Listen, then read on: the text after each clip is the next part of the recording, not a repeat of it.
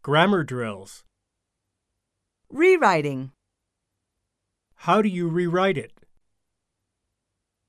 Rewrite the following sentences. Change the sentence form by starting with the girl. Change all the adverbial clauses into adverbial phrases.